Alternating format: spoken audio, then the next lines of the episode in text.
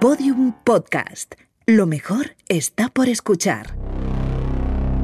Hay un lugar donde nada pasa inadvertido. Yo soy el peligro. Donde cada palabra, Bendito sea el fruto. cada gesto, Y se acerca el invierno. cada mirada La verdad está ahí fuera.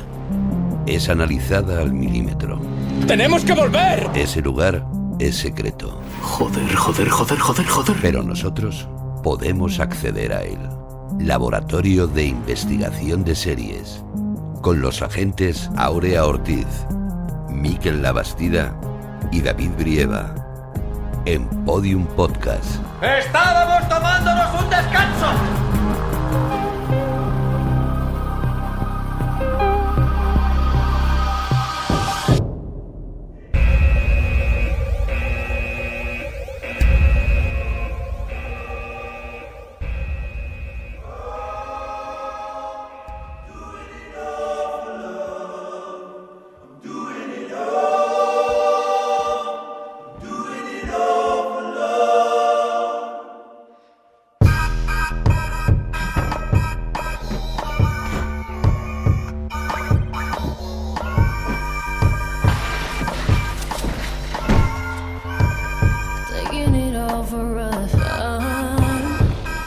Bienvenidos al Laboratorio de Investigación de Series en el inicio de una nueva temporada, la sexta ya. Este es el 6x01 y venimos con energías renovadas y muchas ganas de hablar de series. Y para este nuevo comienzo hemos elegido la serie que nos ha trastocado los cerebros este verano. Nos moríamos de ga- de ganas de hablar en el laboratorio de una, la nueva serie de HBO, la obra de Sam Leviston, Euforia. Y para esta experimental labor contamos con los agentes menos adolescentes del LIS. Siempre a mi derecha, seis temporadas la contemplan, la mejor analista de series en tierra conocida, Aurea Ortiz. Hola Aurea, ¿qué tal? Muy bien, pensaba que venía otra persona, así cuando has anunciado ahí, pero muy bien. Oye, pero fuimos adolescentes, somos... Perdona, o sea, como que los menos adolescentes, yo estoy súper feliz de que por fin hoy seamos aquí cuatro adolescentes. Que me habéis traído adolescentes de verdad. o sea, Exacto. hoy sí, por fin. Y el que habla Hola. a mi izquierda, después de seis temporadas, el mejor investigador, serie filo de la galaxia, Mikel Abastida. Hoy toca ser adolescente, que es lo que, ti, lo que te gusta, en realidad. Claro que sí, David Brieva. Ya sabes que sí, que yo llevo varios adolescentes dentro. Varios, varios, ¿eh? Claro. Lo demuestras Sí, todos los sí, días. sí, sí. Cada vez más. Y nuestras agentes especiales de hoy se las puede escuchar habitualmente en su podcast sobre cine. Las entendidas, ellas son Adriana Cabeza y Alexia Guillot. Hola, muy buenas. Hola, ¿qué tal? Bien. Gracias por invitarnos. Y más para hablar de euforia. Nosotras también nos sentimos muy adolescentes. Siempre. Somos, somos muchos adolescentes. Ella lo pero dicho, que cuatro adolescentes. tenéis más motivos también. Os lo digo por cercanía. ahora aquí solo hay un adolescente. De verdad, la- la única. Que Reivindícate. que también tiene un podcast. Esto es el Festival de Podcast. Muy bien. Habitualmente la podéis escuchar en su podcast eh, En la Luna. Es nuestra agente especial de la generación Z. Ella es Luna Vals. Hola Luna, ¿qué tal? Hola. Bienvenida, pues eh, todo adolescente somos hoy. Eh, aquí al final también el que os habla, la gente David Brieva. Empezamos a hablar de Euforia. Nombre de la serie, Euforia. cadena, HBO. fecha de estreno del primer episodio, 16 de junio de 2019. número de temporadas, 1. creadores, Sam Levinson. sinopsis. Un grupo de adolescentes en un instituto tratan de hacer frente a los problemas propios de su edad, como el sexo, las drogas, la violencia o las cuestiones de identidad. Atención, este podcast contiene spoilers. Una vez fui feliz. Tenía suficiente con chapotear en mi propio caldo primigenio. Hasta que un día, sin que yo pudiera remediarlo, fui vapuleada. Una y otra vez por el despiadado cervix de mi madre, Leslie. Ofrecí resistencia, pero perdí. Fue la primera vez, pero no la última. Nací tres días después del 11S.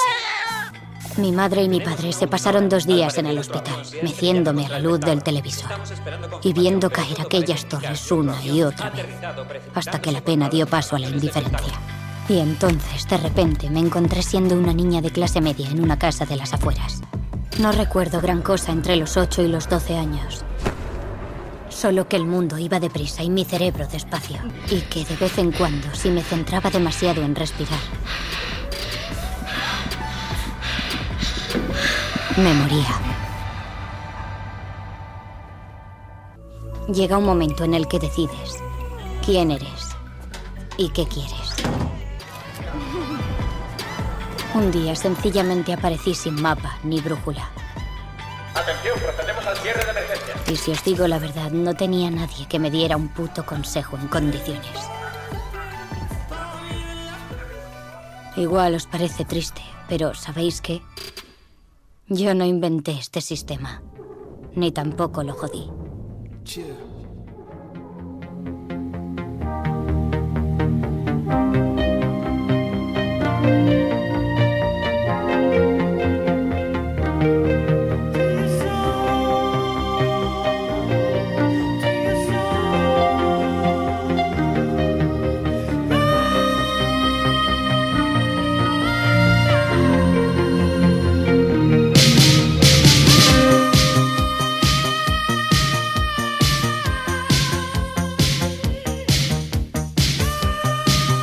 Pues aquí estamos para hablar de Euforia en esta nueva temporada, eh, una serie que ha sido muy bien acogida por la crítica, también ha tenido muchos fans entre incluso gente famosa, eh, Xavier Dolan, Leonardo DiCaprio han demostrado su amor incondicional por la serie, ¿no? Es una serie escrita y dirigida, es una obra muy autoral de, de Sam Levinson, que es el hijo de, de Barry Levinson, que es, he dicho... Les has eh, cambiado los apellidos. estás- todo el rato con Sí. Levingston, pero el padre tiene un apellido diferente. Yo digo, Bueno. me estoy perdiendo porque es- no seré yo quien vaya a pronunciar es, nada. es Levinson, lo digo ya bien, y a partir de ahora lo diré mal en todas las demás. Y ya está. digo, que es el director de Good Morning. Vietnam, Sleepers, toda esta serie de pe- de pelis y, y- y bueno, es una a pesar de ser autoral, es una serie que curiosamente es un remake eh, muy a su manera de una serie israelí, lo cual parece muy curioso.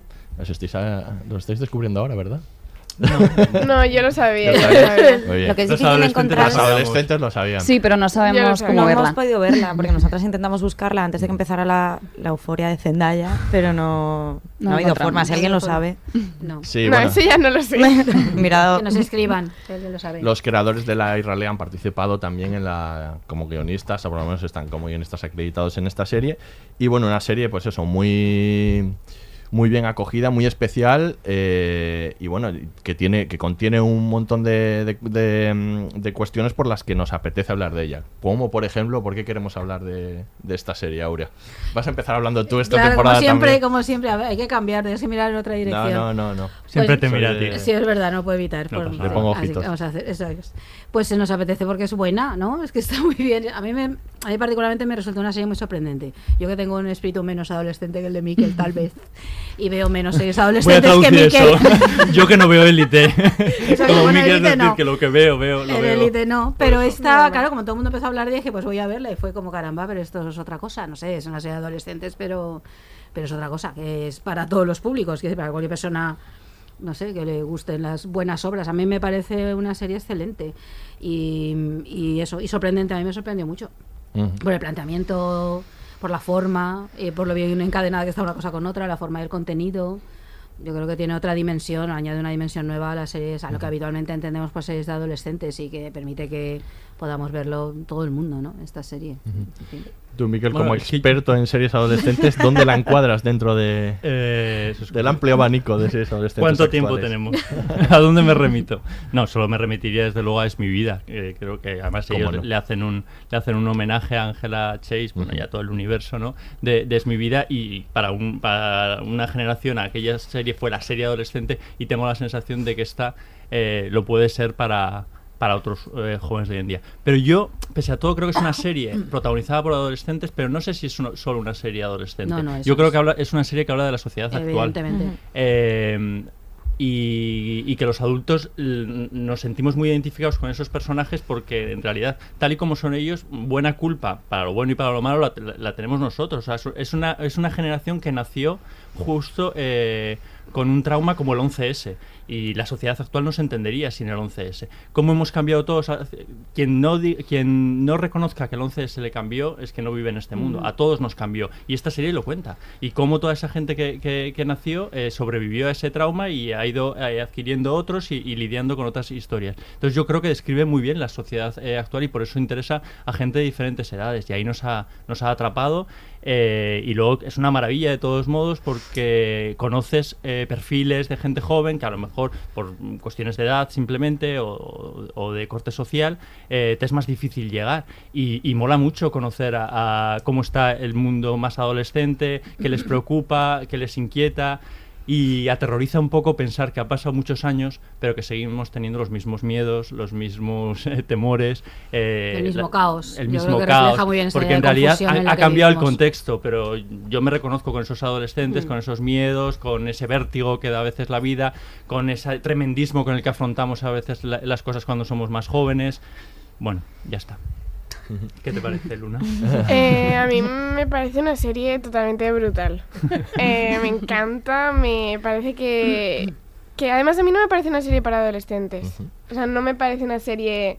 Creo que es una serie que no solo es para todo el mundo, sino que además es que yo he hecho mucha comparación entre Euforia y Élite, que Élite es la serie por excelencia para adolescentes que la han visto todos mis amigos, que a todos nos encanta y bla bla bla.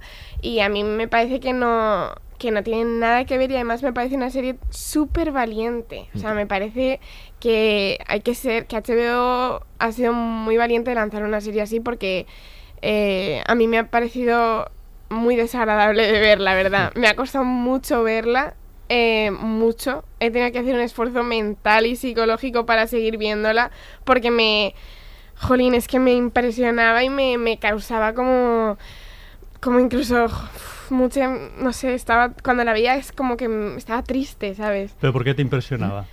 Pues porque, para empezar, yo no me siento identificada con nada. ¿No? o sea, con nada. Ni creo que mis amigos tengan nada que ver con eso. O sea, ni en la forma de relacionarse de ellos, ni en cómo se trata. Por ejemplo, a mí una cosa que me costado mucho ver es cómo se trata a las mujeres en la serie, que me parece una serie muy feminista porque lo enseña. Eh, pero cómo lo enseñas, quiero decirte, lo que enseña es extremadamente machista. Además, todo, es que todo, cómo las mujeres actúan, luego las relaciones sexuales son totalmente tremendas. Eh, a mí, eso es lo que más me ha costado ver. Luego todo lo que pasa con el personaje de Kat también es súper desagradable de ver. Y, y me he perdido un poco por Pero decías, decías que decías que Elite eh, la, Ah, vale. la ve todo tu grupo de amigos y os Exacto. gusta. Euforia no, Euforia no, no la ha visto, digamos, Euforia, todo tu. digamos, de mis cinco mejores amigos, Euforia la ha visto una de mis mejores amigos. Nosotras tenemos esa duda porque Adriana y yo tenemos las dos hermanas pequeñas, su hermana tiene 17, ¿no? Sí. Y la mía 14, y las dos le recomendamos a nuestras hermanas que vieran Euforia, no la han visto ninguna. Claro, sea, es que eso es lo que pasa. Una Lo que sospecha que, pasa- tenemos, ¿verdad? Sí. Que, que los adolescentes no, No la la ven. están viendo. es que viendo. la Están no la Mm. ven, correcto. Pero me gusta que hablemos de Élite porque a mí ya la primera temporada me pareció una broma y, Es- es y después de horrible. ver O sea, es que Euforia, me la parece segunda me horrible. parece un chiste mal gusto. Es en que plan es de, o horrible, sea, que compararlas no tiene ningún No, sentido. no, pero sí que es Élite verdad. no quiere ser euforia. Sí que es O sea, verdad que Élite quiere, quiere ser una broma. Sí. Es que Por mucho que no trate temas de con... acuerdo. Yo cuando, cuando, cuando vi Élite, eh, acababa de ver Scam, la, la primera temporada de la Scam, la de ¿La verdad. noruega? sí. Vale. Y, por ejemplo, con Scam sí que tuve un poco flechazo porque me parecía pues una serie para adolescentes, súper naturalista, con un corte así como muy indie, que también hablaba mucho de redes sociales, pero más integradas, ¿no? En plan de, pues, mm, me escribo por WhatsApp, o sea, esto es así. Y entonces sí que ahí me pareció que había visto algo que, mm, que no había visto en otras series eh, adolescentes y con mm, problemas muy, muy naturales y muy cercanos. Y a la vez vi Élite y me parecía Rebelde Way. Era en plan de... Es- sí. O sea, esta gente que no es que sean adolescentes que se estén creyendo adultos, sino que están jugando un juego de personas mayores de verdad. O sea, era de no puede ser que esto esté pasando. O sea, no me parece bien ya. Entonces, claro, después de ver Euforia, todo lo demás es broma. O sea, las series adolescentes ya van a partir de Euforia, entiendo yo. O sea, Pero ojo con lo que ha dicho Luna, que ya no se siente identificada Claro, con ninguno de esos Claro, personajes. cierto, ¿eh? pero ahora lo, voy a, Claro. ahora lo voy a explicar bien. Vale. Porque Élite, eh, que yo he visto las dos temporadas y no voy a engañaros, las he visto con mis amigas, me lo he pasado súper viendo, viéndolas con mis amigas, luego llego a clase, es que has visto Mander y no sé qué y no sé cuántos, o sea que yo he participado en, en, Sí, sí. En ver Élite, yo la he visto y he visto las dos temporadas y además las he visto varias veces. Em, pero Lo tuyo ya es un poquito masoquismo, ¿eh? pero vale, me parecen, eh, me parecen, eh, las dos temporadas me parecen horribles. Me parece además, igual, es que igual voy un poco, pero que Netflix es un poco como que nos manipula a los adolescentes. O sea, no nos, es que no lo veo de verdad. Nos cuenta una historia totalmente falseada en todos los sentidos, no, no es real nada, no, todo te lo hace, claro, eh, todas las relaciones sexuales son súper bonitas, todas las parejas son, se besan súper bien y la pareja gay es tan guay, a todos nos gusta tanto y es tan bonito todo, Hombre, entonces... tan bonito todo en No, tampoco. tan ¿eh? bonito todo un, no. Un poquito de sangre. Claro, un poquito de- Exacto, pero, pero hay un asesinato, sí, pero... Pero, pero no hablemos de Elite, hablemos de, de, de- de Euforia. O sea, ¿por qué Vale. decías que no, te, que no te sientes identificada No con ninguno de los personajes? Que a mí eso me llama la atención. No me siento identificada con nadie, ni con ninguna situación, ni, ni, ni nadie de mi alrededor, porque creo que no es una serie que represente la adolescencia en general. Sí que es verdad que mm, como que no habla tanto de los estereotipos adolescentes como hemos visto en otras series, ¿no? O sea, no tú decías la pareja homosexual, o sea, aquí en Elite no está la pareja homosexual o el amigo gay. O sea, aquí tú puedes ser gay y puedes ser más cosas, o sea, O sea, los personajes quieres decir. Ay, sí, perdón. que no sé si estaba. Exacto, o sea, los personajes no son solo una cosa, sino que un día pueden ser una cosa y luego tienen más capas y vas encontrándote Pero esa cosa, eso es, por ejemplo, eso que acabas de decir es muy guay. O sea, efectivamente, el, el personaje transexual, su vida no, se- no se basa No, en que sea de eso de transexual. Y efectivamente, o sea, quiero decir, todos sus conflictos ni todas sus preocupaciones se basan Parten en de la sexualidad eso. de, ca- Mm. de cada uno. Y yo creo que eso es un paso adelante. Y a mí me gustaría pensar que, que eso es un, eh, un avance de la sociedad de hoy en día. Hmm. Que quiero decir que o de la adolescencia de hoy en Mm. día que, que afrontan la sexualidad como un rasgo más de, de- de- de su comportamiento y de su, y de su vida y no como un Mm. rasgo distintivo eh, que les marca ya de por vida, ¿no? Como pasaba en otras series, sí. tipo sensación de vivir, e incluso vamos hasta física y química. Sí, es que yo creo que Euforia está en lo que comentaban antes, esta idea de cualquier serie adolescente parece que representa a los adolescentes, al grupo de adolescentes, como si los adolescentes fueran uno o hubiera tres estereotipos, Mm. clichés, ¿no? que van intercambiando ahí experiencias entre sí.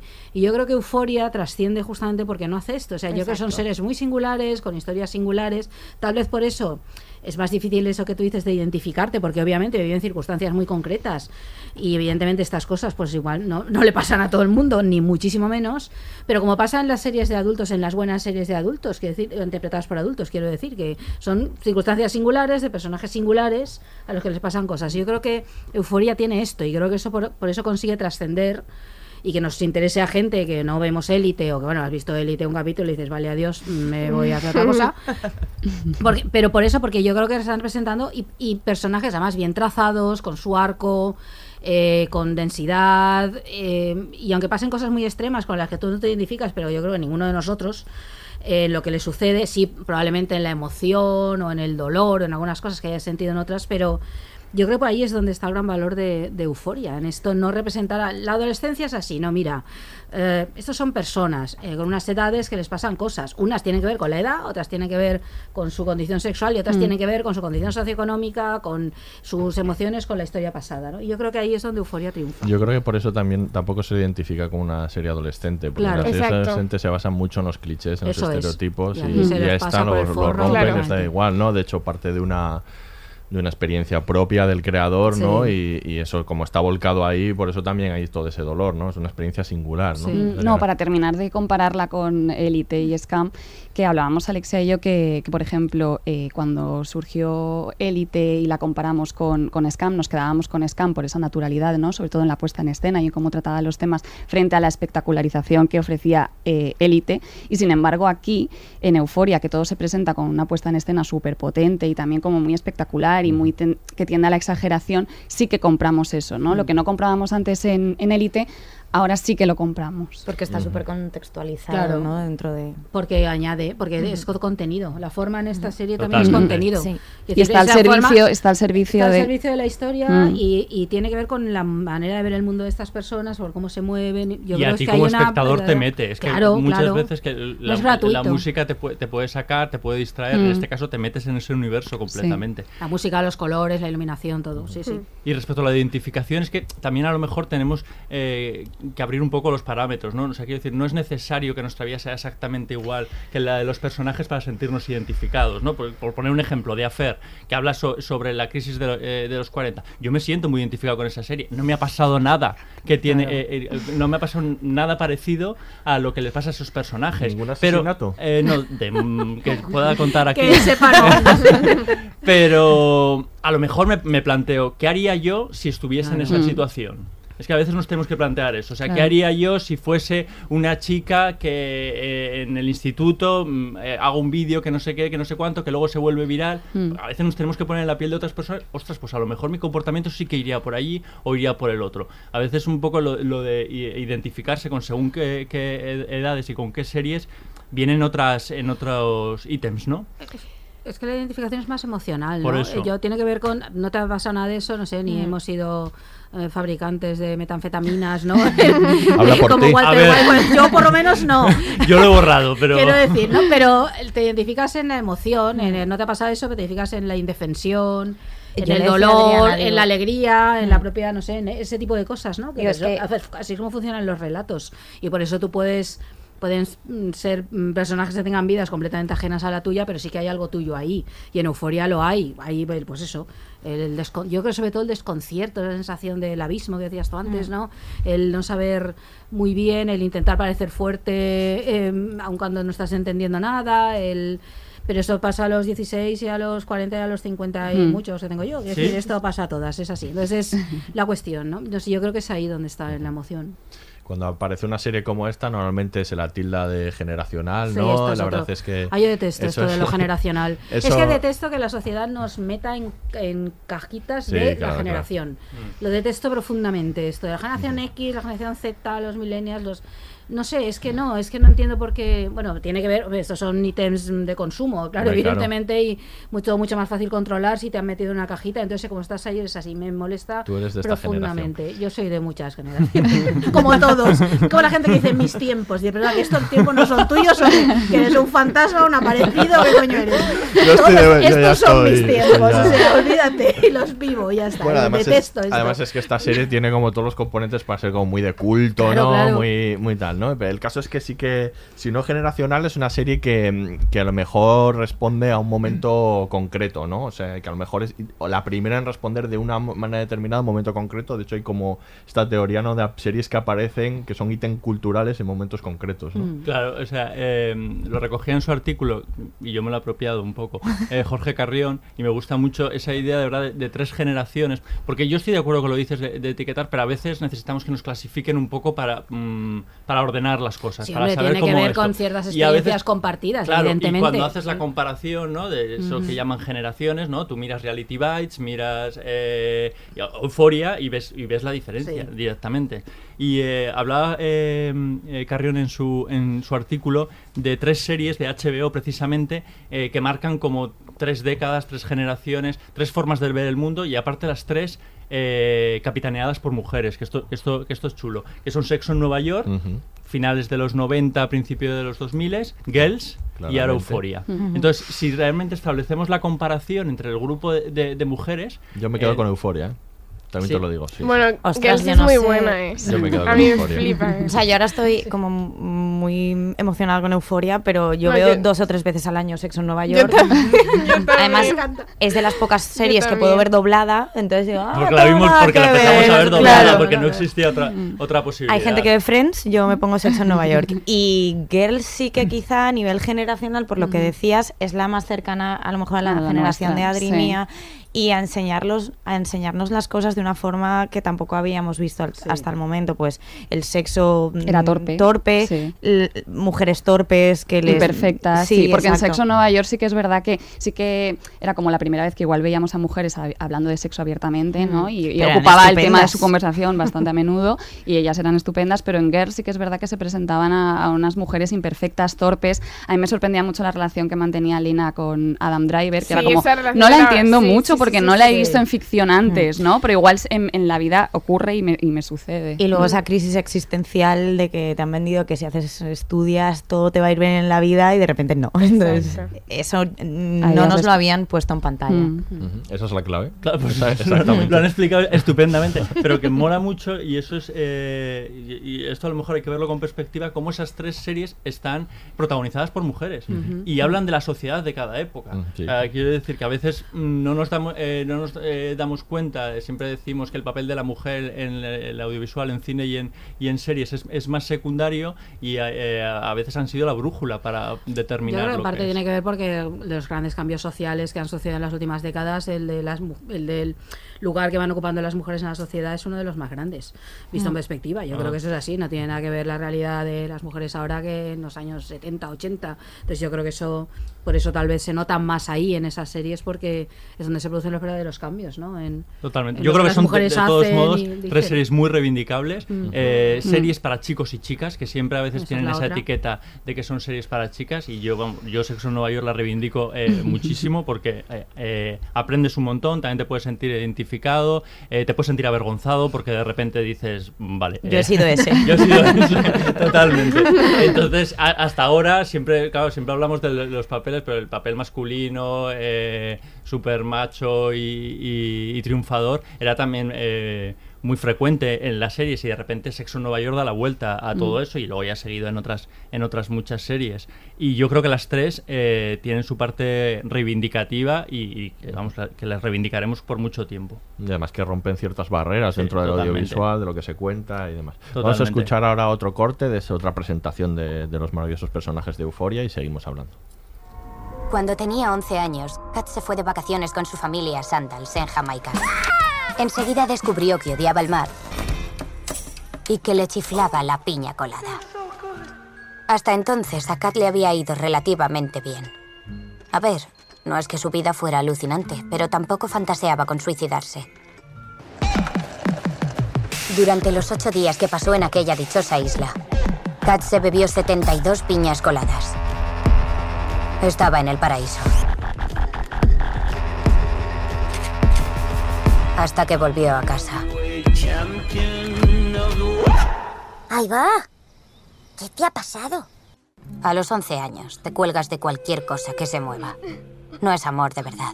Cuando quieres a alguien de verdad, no puedes vivir sin esa persona. Prefieres morir a estar sin ella. El mundo entero desaparece y lo único que importa es quién tienes delante. I just want you to know I'm in. I am all in. For the first time in 140 years, I felt something I thought had been lost to me forever. Stay away from her. We love each other. Eso era amor de verdad. Y esos hombres de verdad. Hombres que no la abandonarían, ni la decepcionarían, ni le partirían el corazón. Hombres cuyo amor haría saltar chispas y serviría de inspiración. El verano antes de ir al Insti empezó a escribir relatos basados en series. Antes de acabar el año ya era una de las escritoras eróticas más prolíficas de Tumblr. Se había hecho súper popular. En Internet. En el mundo real nadie sabía que era famosa. Y en Internet nadie sabía que su vida real era súper deprimente. Y entonces se filtró aquel vídeo. Todos vieron cómo era. Y siguieron queriéndola. Pero no la querían sin más. Querían follársela. My body is a cage that keeps me from dancing with the one I love. But my mind holds the key. My body is a cage that keeps me from dancing with the one I love. But my mind holds the key. Seguimos hablando de Euforia. Mira que hay temas en esta serie para, para hablar, no sé ni por dónde empezar, ¿eh? me pongo hasta nervioso. Todos los que hay, sí, sí, sí.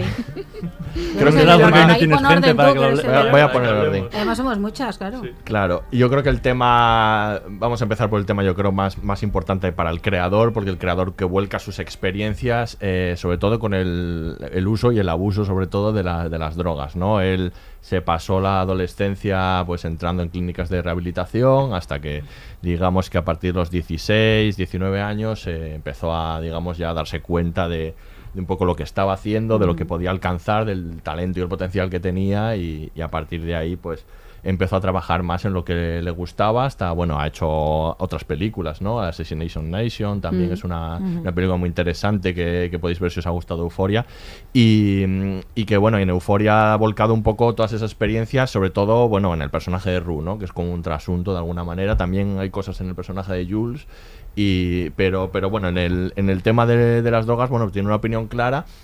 Es, es curioso además que haya elegido a una actriz como Zendaya, ¿no? Para hacer esto. Zendaya Ex- advirti- ex chica Disney. Es chica Disney que además advirtió, ¿no? En sus redes sociales que, bueno, no- esto no es un modelo, tenéis que pensar sobre lo que está sucediendo aquí en pantalla, ¿no? Y, y cu- y cuál es el efecto de las drogas, ¿no? Y- Algunos y- no conocíamos a Zendaya, es fuerte. ¿eh? Algunos no conocíamos a Zendaya. Despe- Ay, qué genial. Qué pena que no hayas podido ver la cara, ¿eh? cara de Luna. No yo sí que lo conocía. Cuando ya empecé la serie y luego me puse a, Zendaya, la superestrella, leí por alguna, par- en alguna parte, porque yo siempre antes de ver las series, si me interesan no quiero leer nada para que no me contaminen. Y de rey, la superestrella Zendaya, y digo, ¿superestrella de qué? Sí, yo no la conozco, De- ¿cómo va a de y luego vi Disney Channel, y ya entendí por qué. A ver, eso ya sería un poquito... No, pero sí que, bueno, yo sí que había oído algo hablar de ella. Bueno. Spider-Man, ¿no? Ah, es verdad. Es verdad, Claro. sale en No había caído Spider-Man. en, en Spider-Man. Sí. Sí, y acabo de ver en físico el choque generacional Sí, sí. entre Luna y Mikel. Me mola mucho. Pero sí que es guay, ¿no? Que un- un- una actriz que tiene un público ya generado Mm. como, como ella, eh, refiriéndome a su personaje de Disney, que de repente se mete a hacer algo así, ¿no? Es arriesgado. Y bien. Hombre. Y Y bien hecho. de maravilla, lo de maravilla. Y bien hecho. O sea, que hasta le ha salido un poquito mejor que Hannah Montana, ¿no? No cabe duda. De- Lo de las drogas, lo no de las, lo de lo- las lo- drogas. lo de las drogas. Lo de las drogas, que he metido mi toquito superficial, que tú muy serio ahí.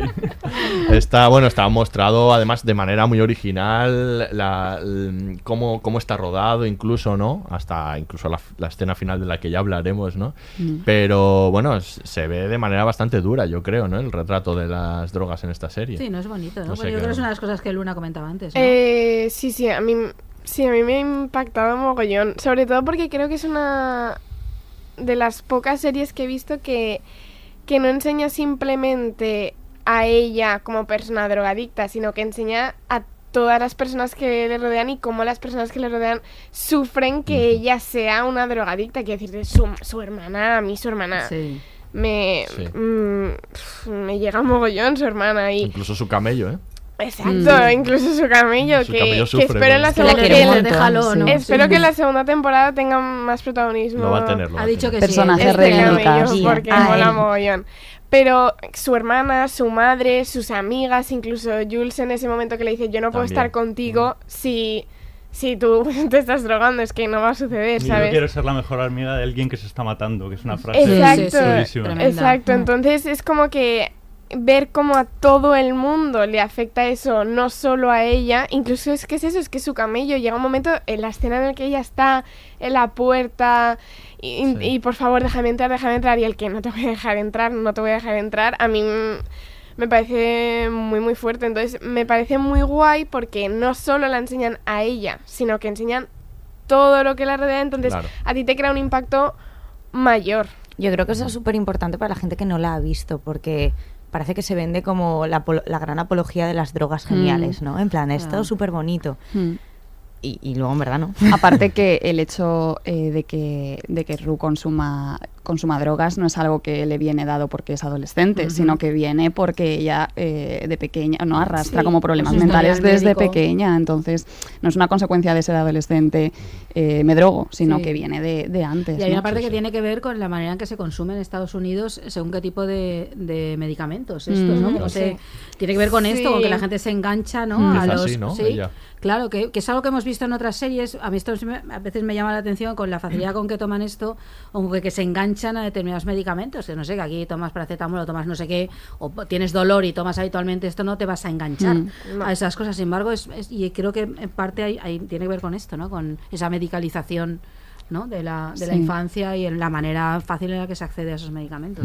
Pero hay un dato importante, no solo Ruth toma drogas. O sea, Sí. quiero decir, Ruth Claro. tiene un problema con las Sí. drogas. Hay otras personas que se relacionan con cierta naturalidad con las Ujú. drogas y que no caen en la adicción. Pero eso y es la- y yo creo que eso está Claro. bien. Es que eso es la verdad. quiero decir, Mm. siempre se plantea en las series... eh, Un extremo. Eso es. La, la- la droga como una... Que obviamente, quiero decir, esa es una, es una, es una realidad. Pero existen otras relaciones con las Mm. drogas que están hoy en día, que nos pueden gustar más o menos, que podremos tolerar más o menos, pero existen. Y Mm. aquí están bien En la retratadas. serie además habitualmente tiene consecuencias porque el capítulo del carnaval en el que toman las Sí. drogas Claro. casi casi y Ellas dos. Pero las- en el tío las vivo. dos. Es que tomar drogas puede tener consecuencias. Claro, Esa claro, es la pero- realidad. Pero, pero- no siempre las consecuencias Claro. son acabar como Ru. Quiero decir, Claro. puedes hacer el ridículo, Mm. puedes eh, enrollarte con alguien que no te apetece, Mm. eh, Eso es, eso puedes decir cosas de más, hacer un vídeo que no quieres, eh, Sí, ser pero no te conviertes en un pero no adicto. ser un, un adicto. Es que Entonces, eso, eso está bien. Es que está más choca también con esa representación de las drogas, normalmente ya no son seis adolescentes, sino las familiares, la típica de ha probado un porro, te llevo a rehabilitación, Ya, sí. pero vamos a ver. Eso Pero pasaba va- en es- compañeros. Es, que, no, es que es tenido- flipante que hemos- eso. Es que es flipante. Entonces, yo, que hay una naturalidad porque la gente, hay gente que toma drogas en la vida, toma a lo mejor el fin de semana o esporádicamente un día que se va de fiesta y no sucede nada, no te conviertes en un adicto, igual que si bebes cerveza no te conviertes en un alcohólico, no sé, cosas así, ¿no? Entonces yo creo que la serie refleja eso, está la Claro. parte chunga, terrible de alguien Claro. que está en la adicción y obviamente tiene un problema ella y como bien dice Luna, los de alrededor, pero también está aquello que porque forma parte de Sí, los sí. ambientes, ¿no? Eso no sé. Sí, sí, fue una parte de nuestra realidad. O sea, Sí, yo decir- me acuerdo de eso cuando empecé a estudiar, que yo que tengo más edad, que mi madre me decía, eh, tú ten cuidado con las drogas. Y yo le decía, a ver cómo le explico a esta mujer que sé perfectamente dónde conseguimos, lo sabemos todos, y que si ya no, no soy una adicta no seré jamás. Quiero decir, porque, forma, claro, para mi madre que era una generación obviamente mucho mayor, que ni ni de coña se podía hacer una idea de esto, era impensable el saber que eso es algo que circula y que todo el mundo sabe a dónde ir si algún día quiere fumarse un porro. Es, pero es así, es una realidad, puede gustarnos más o menos, pero es una realidad. Eh, respecto a eso que tú dices, eh, y volviendo a una cosa que he dicho antes, la razón, mi teoría, la razón por la que muy pocos adolescentes han visto esta serie es porque la serie es 100% real. O sea, la serie te dice, esto es así. Si quieres la ves y si no quieres, no la ves. Pero eh, yo he oído a mucha gente que ha dicho, y yo misma cuando vi el primer capítulo dije, vale, paso porque no me apetece. Pero mi amiga me dijo, sigue, sigue, sigue. El caso es que mucha gente dice, no, es que no me ha enganchado o tal, no sé qué. No es que no te haya enganchado, es que no quieres verlo, no estás, no te apetece ver una cosa tan fuerte como esa. Es incómoda, ¿no? Claro, No es complaciente incómoda, es una cosa muy incómoda y sobre todo sí. si te está hablando a ti directamente. Es como tú adolescente, eso es lo que gente como tú y de tu edad está haciendo en otra parte del mundo, ¿sabes? Entonces, yo creo que Bueno, esa es la en este- razón. y en este mundo, y en- yo decía, a lo mejor bastante Claro, más no, no, que- no, no. que- Somos que- menos. bastante creemos. Nos queda mejor porque no es tan bonito, pero sí se hace lo mismo. Sí, sí. Menos purpurina, a lo mejor. Menos purpurina. qué sé yo. Entonces, yo creo que esa es la razón por la que mm, la mayoría de, lo- de adolescentes no la ha visto, porque es como, es que no me apetece ver una cosa que me está hablando directamente a la cara y que me está diciendo las cosas como son, no me apetece. Qué interesante. Y luego eso es también lo que- está el tema. No, no, termina, No, no, no, termina. di- di- No, el tema padres, madres, que yo creo que está, sería muy importante que, que la estuvieran viendo, que no lo sabemos tampoco si, si están haciendo ese ejercicio, pero simplemente también para acercar posturas, ¿no? Y, y dejar de ver a sus hijos adolescentes como alienígenas y darse un poco baño Sí. de realidad, ¿no? O sea, esto es lo que hay. Pero igual que ella decía que los adolescentes no quieren hacer eso, seguramente padres los padres, tampoco. Claro, por Los eso. padres en plan de- hacer verla padres e hijas Yo no juntas, sé si que- Debe yo tengo una- con mi Claro. Yo tengo una amiga que la ha visto con su madre, que es mi única amiga que ha visto Euforia. Mi única amiga que ha visto Euforia la ha visto con su madre y... Está muy contento HBO ahora mismo, Eh, ¿eh? y su madre, que se lo estaba contando a ellas antes, su madre es una señora así como muy... Señora. Te va a Sí. escuchar a lo mejor, o sea, a ver lo que dices. Muy conservadora, muy conservadora. pero buena gente. Vale. Muy, muy buena gente, Sí, muy buena sí, gente. sí. Y cuando te invita a tomar pastas, la merienda está buenísima. Claro, todo pero es buenísimo. muy conservadora. Vale. Y, y ella la vio, pero no comentó mucho. O sea, quiero decirte, ella la vio con su hija, pero la acabó y fue como de... vale. Pálida, ¿no? No La- quiero hablar, ¿no? No vamos a hablar sobre eso, porque igual que a mí... eh, no me apetece verla, igual a mi madre tampoco. Y luego a mí no me gustaría nada ver esa serie con mi madre. Claro, o es sea, que esa es una historia. a mí no me gustaría ver Por esa serie con mi madre porque Mm. me da. Porque me cuesta verla a mí. O sea, yo estoy sola en mi ordenador y en mi cama y es como es que quiero parar el capítulo como para verla con mi madre. Pero es que verla con Es demasiado, o sea, tu madre puede verla por su cuenta ¿no? y, tú No, yo- y luego habláis. Yo conozco casos, Sí. pero Pe- igual son eh, el menos mm, tienen menos edad, pueden tener 14, 15 años. Igual algunas cosas Mm. sí que merecen que te, que te conduzcan un poco Sí. y te digan, oye, que esto está, pas- Contextualizarlas, claro, está claro, pasando, pero no es obligatorio pasar Mm. por aquí, Mm. pero ten cuidado porque efectivamente estas amenazas Pero están ahí a la orden del día. Eso también se hizo como por 13 razones, Claro. ¿no? Que al final era una serie que sí que estaba enfocada en principio para adolescentes, pero viendo todo lo que pasaba Mm. dijeron, bueno, pues vamos a poner una advertencia para que todos nadie se descarrile, ¿no? Claro, y empiezan Sí. a comprar cassettes como locos. Pero sobre todo es lo que decía Aurea al principio, al final Euforia es un producto de calidad. Entonces, Exacto, es que es mm, buena, es muy buena. O sea, yo creo que es buena droga eso. en plan. es otro tipo de la- droga. de la buena. Sí, Ves, sí, efectivamente. es verdad que es una serie muy incómoda, yo creo también, pues desde luego para verla padres e hijos, porque incluso las relaciones entre padres e hijos que aparecen en la Pues serie son súper tóxicas, son Mm. la- el retrato de los el propio retrato de los adultos que aparece en la serie es muy jodido. O Es que todo lo que... les pasa a ellos tiene mucho que ver con el Claro, comportamiento de sus si padres. todo lo, todo lo que aparece de- del mundo adulto en la serie, es, eso sí que lo comparte, por ejemplo, con The End of the Fucking Wall. El mundo adulto es el peligro. O sea, todo lo que aparece son internamientos, o sea, adultos eh, que son eh, in- em, o policías que te están arrestando, o, o personal de, de instituciones mentales o médicas que te. O un padre que está loco. Los que- padres son todos Menudo. tremendos, ¿no? Menudo Es- el padre. padre. Y todos con actuaciones muy fallidas. Ahora que has dicho lo de policía, porque no solo los padres, ¿verdad? Los, los policías entran en acción con la historia de, de Maddie, pero al final no la resuelven. O No, sea, no. quiero decir, No, no, no. El, director intenta también entrar en la historia de, de cuando el vídeo de Cat y tampoco, Tampoco lo, resuelve. O sea, que Son inútiles. Son inútiles. Son inútiles los- Sí, sí. sí, sí. Solo en- cuando intervienen es para mal. Inútiles cuando no son un peligro directamente Como para, el como el padre, padre bueno, Nate, Cal, ¿no? ¿no? El padre de, de Nate que directamente está, o la madre de Cassie Lexi que está ahí con sus opiáceos, ¿no? Ahí a tope. Pero El- una el serie padre- para ella ya, también te lo digo, ¿eh? O sea, El padre de Jules es genial. El padre. Sí, el padre de Jules es muy guay. No, y la madre de Ruth también. Y la madre de Ruth es muy guay. Se salva, se salva el padre de... Sí. Y a mí me gusta también mucho Euforia porque siento que a mí me trata, a mí personalmente y a la gente de mi edad, como que me trata como un ser inteligente, ¿sabes? Me trata como...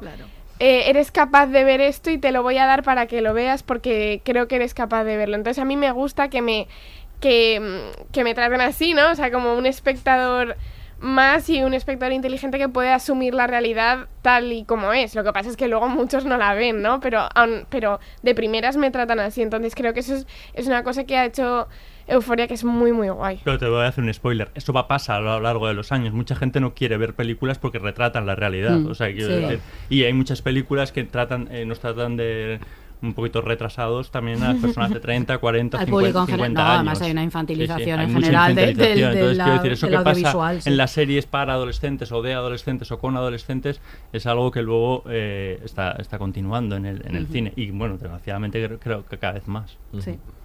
Bueno, otros temas de- para tratar, desde luego, bueno, hay muchos, pero podemos hablar, por ejemplo, de la diversidad sexual Ah, que aparece en la importante. serie, que yo creo que es muy importante, ¿no? Y Mm. está muy bien tratado. Muy importante además. por el modo en que está puesta, por esa naturalidad con la que está puesta. A mí eso me gusta mucho. No hay, no hay un drama ahí. No sé, lo que decíais antes, ¿no? Que Jules es trans, pero es mucha más cosas. Esto no la, de- no la define. Mm. Ella es una persona completa pues con todo. Y esto es una circunstancia de su vida.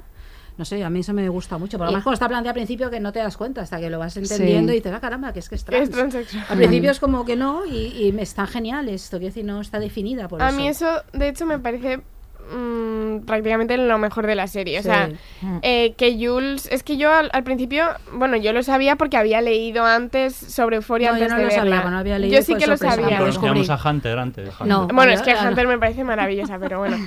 Em, A Hunter no la conocía.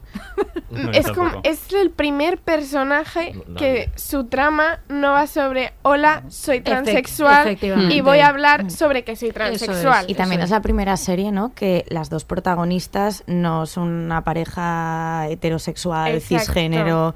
Y eso es algo que Sam Levinson también hace con Assassination Nation, en la que También también, hay un un grupo de amigas y una- transexual, sí. y, y que no se define solo por el hecho de ser transexual. Es que no es su trama principal. Mm, Tiene otras tramas y otras Mm. cosas que contar y otras cosas que le pasan en su vida. Lo único que no, o sea, mm, lo único que que mogollón de personajes transexuales de mogollón de series son transexuales y se dedican a ser A ser transexual. transexuales, O son gays y se dedican a tener un novio gay y a eh, hacer cosas con su novio gay y ya está. Cocina gay. Exacto, exacto.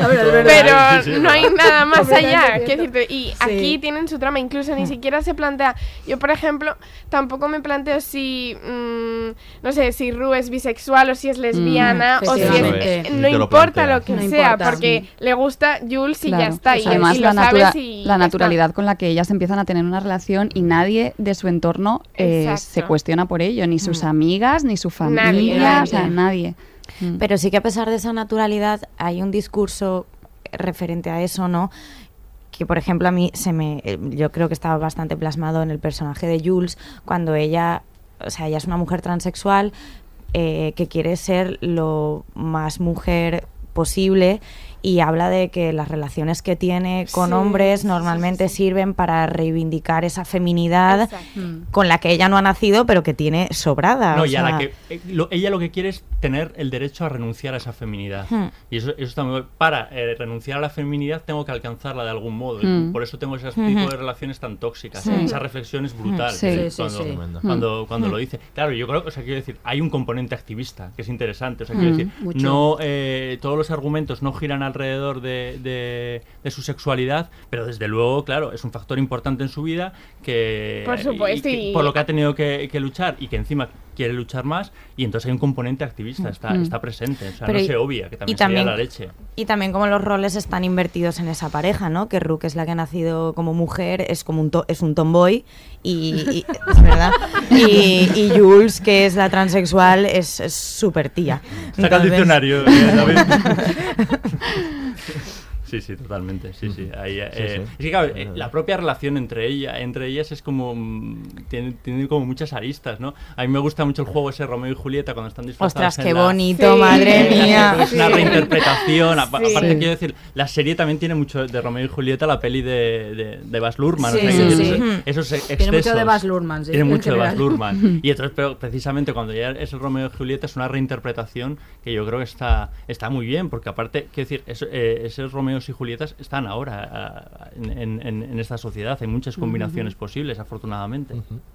Otra de las eh, cuestiones que pone en primer plano es el- las relaciones, ¿no? Cómo se establecen las relaciones eh, afectivas y el sexo, sobre todo, ¿no? Es muy, muy condicionado por el porno desde el principio, ¿no? Te lo, te lo cuenta, ¿no? Todas las relaciones eh, sexuales son violentas, en las que se malinterpretan las cosas, en las que eh, ese momento en el que En está las que no, no se entiende, no se comunican en ese realidad momento en el que están nada. es casi, como- casi McKay, ¿no? Sí. Yo creía que esto era lo que te gustaba, Sí, ¿no? ¿De dónde lo has aprendido? Mm. Bueno, pues no, eso Sí. aparece ahí. Yo aquí le quiero decir a Luna que ahí la incomodidad es compartida. Quiero decir que creo que como adulta también te sientes incómodo viendo, yo particularmente en esto, no por verlo, sino por esa, por ese esa manera tan distorsionada, ¿no? De, Sí. de- de- de entender el sexo y de ejercerlo. A mí me, me- me incomodaba mucho, era como que sufrimiento. De hecho, yo este, ¿no? creo- Qué manera de vivirlo tan Hmm. dolorosa. Yo creo que eh, quizás eso es lo único que yo puedo ver en, por ejemplo, amigos míos de mi clase, ¿no? O sea, eh, porque eso es, además es un tema que últimamente estoy pensando mucho, que es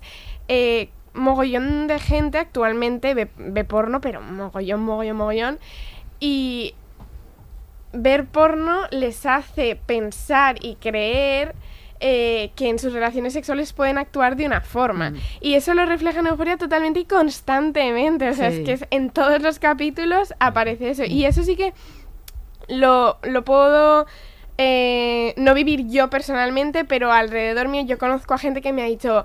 eh, eh, un poco más mayores que yo, pero vamos, mm, amigas mías que me han dicho, eh, "Buah, pues es que yo eh, iba a acostarme con este chaval y entonces eh, empecé a hacer esto y, y yo me sentí fatal y no sé qué. Y eso es porque ese chaval eh, ha visto unas cosas toda su vida, probablemente desde que tiene 10 años, y entonces se le ha metido en la cabeza y entonces cree que eso es la forma que él- en la que él debe hacerlo, ¿no? Pero eh, eso lo pasa en euforia todo el rato y eso a mí me cuesta de ver mogollón. o que sea, McKay le dice, es que creía Claro. que esto te podía Mm. gustar. Claro, pero está, muy bien cómo reacciona él, porque al final se resuelve el conflicto. Quiero decir, él no queda como Sí.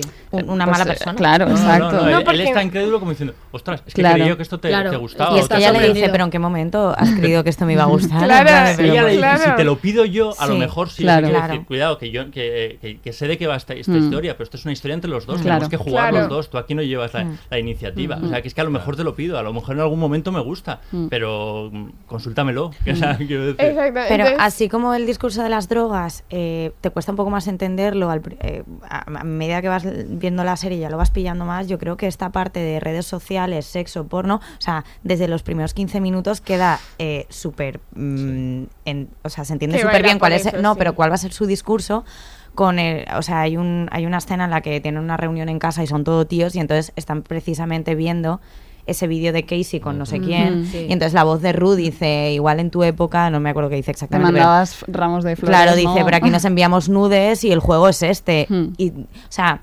somos conscientes de la utilidad que tiene esto, pero también de cómo en cualquier momento se puede volver en nuestra contra. Sobre todo a las mujeres, quiero y decir. siempre Mm. a las mujeres. O sea, nunca se va a enviar un vídeo de un tío diciendo, Mm. oh, mira este tío follándose a alguien. No, mira este tío follándose a esta tía que No, está claro, si se envía- va a tener un, un componente positivo. Claro, Claro, para él. palmadita en la Si se lo va a compartir, él va a presumir. Pero claro, humillando es a la tía que está participando en Claro. eso. O sea, siempre va a ser así. Pero Mm. eso es, eh, de eso es súper culpable la pornografía. Sí, sí, sí, Es- sí, es- totalmente. Es súper culpable. Pero que lo que digo es que desde el principio el discurso en cuanto a eso está súper marcado y súper sí, claro. Sí, sí, sí, sí. Sí, yo creo que además lo utiliza en varias ocasiones. Por ejemplo, lo utiliza como trauma, que ahora hablaremos de- del trauma que hay en la serie en todos los personajes, Sí. probablemente, ¿no? Es una serie que esté. Pero el trauma de Nate es ver el porno de su padre. O sea, quiero decir, claro. se Eso- construye su imagen Es que y es como tremendo. psicópata de Mm. futuro, ¿no? A través de eso, ¿no? Decir Claro, es que no solo mucho- ve porno, sí, es que, es que además... Que hay un componente Claro, es que además aparece su. Es padre.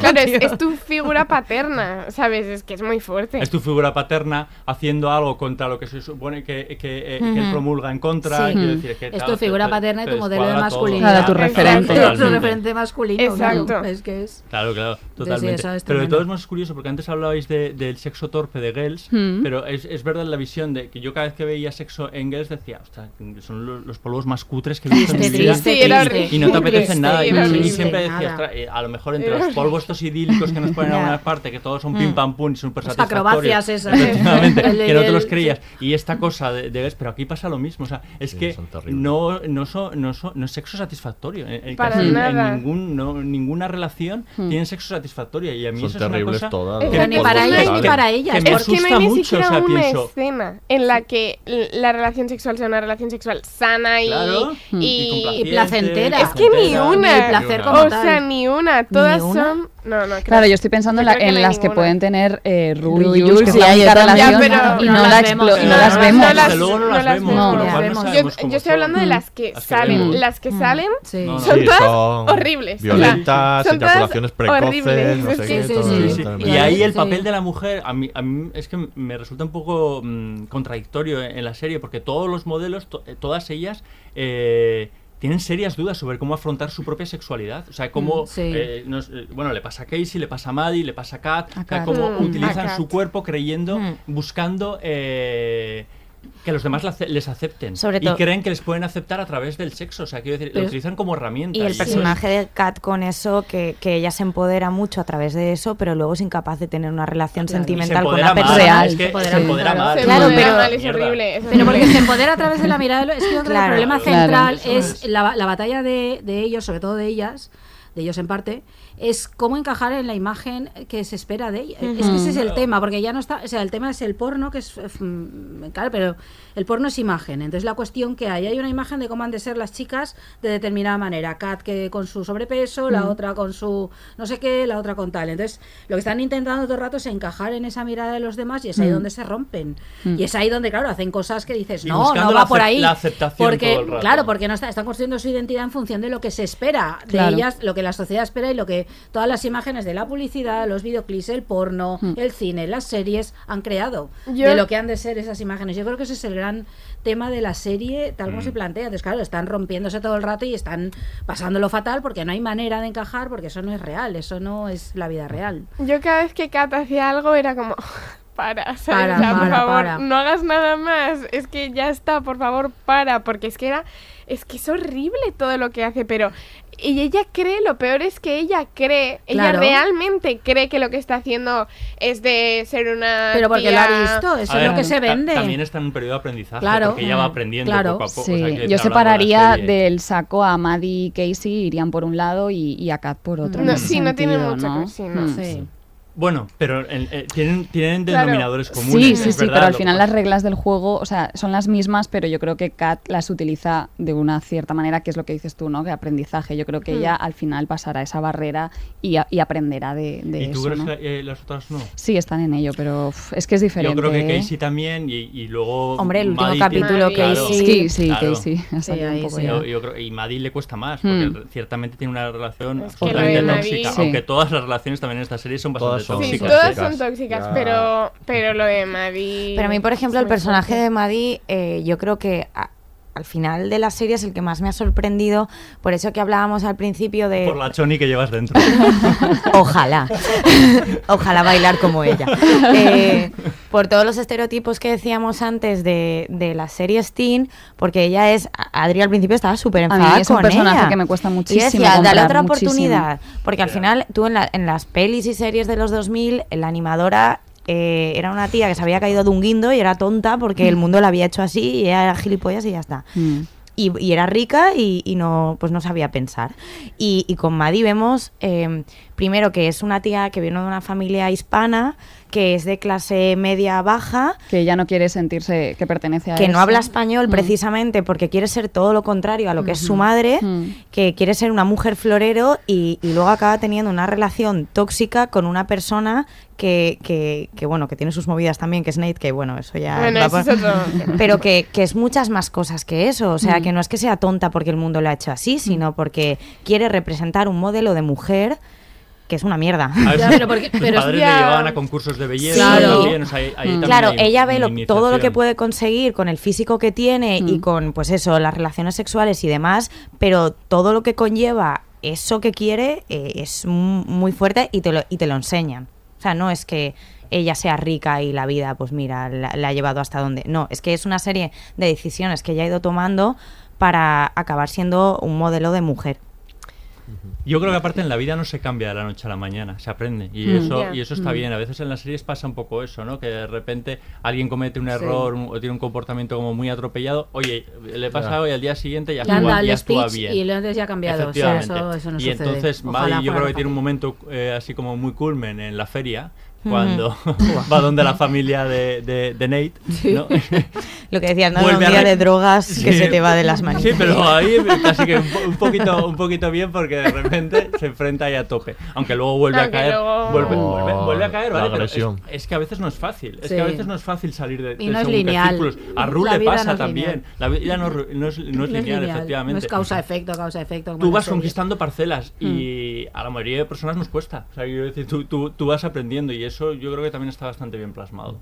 Y, respecto a lo del porno, quiero decir que efectivamente sí es verdad, tendrás, tendrás toda la razón del mundo en que cada vez se ve más porno, está más en nuestras vidas y todo lo que sea. Pero llama mucho la atención que esta serie, tu- como publicidad, como reclamo, fuese la serie donde se ven 30 penes. Ah, o sea, sí. eso es muy Claro. fuerte. La escena de los dices, pero 30 vamos a ver, que penes. 30 penes los ves. Ahora mismo yo en el móvil pongo Google y veo 30 Sí, penes en menos de, quiero decir, en 30 Mm. segundos. o sea, Pues Sam Eso Levinson- en los 80, pues tira que te va. Pero ahora, la serie de los 30 penes. Sam o sea, Levinson, sí. he leído en un artículo que decía que quería hacer un homenaje a la escena de Carrie en la que ella está en la ducha y, y- y todo este tema de, Mm. de Carrie.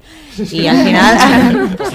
acabó siendo los 30 penes, pero dice él que había más, que los quitó porque le dijeron, ya está bien con 30, ¿eh? En plan, de, con parecía 30 siempre vas como muy, HBO. muy deliberado, ¿no? Como para darle la vuelta también al cliché, Pues ¿no? está y bien. el desnudo masculino. Sí. No, decir- Pero aparte a mí no me, a mí hecho, no me no enseña- impactó tanto, creo. O sea, de hecho...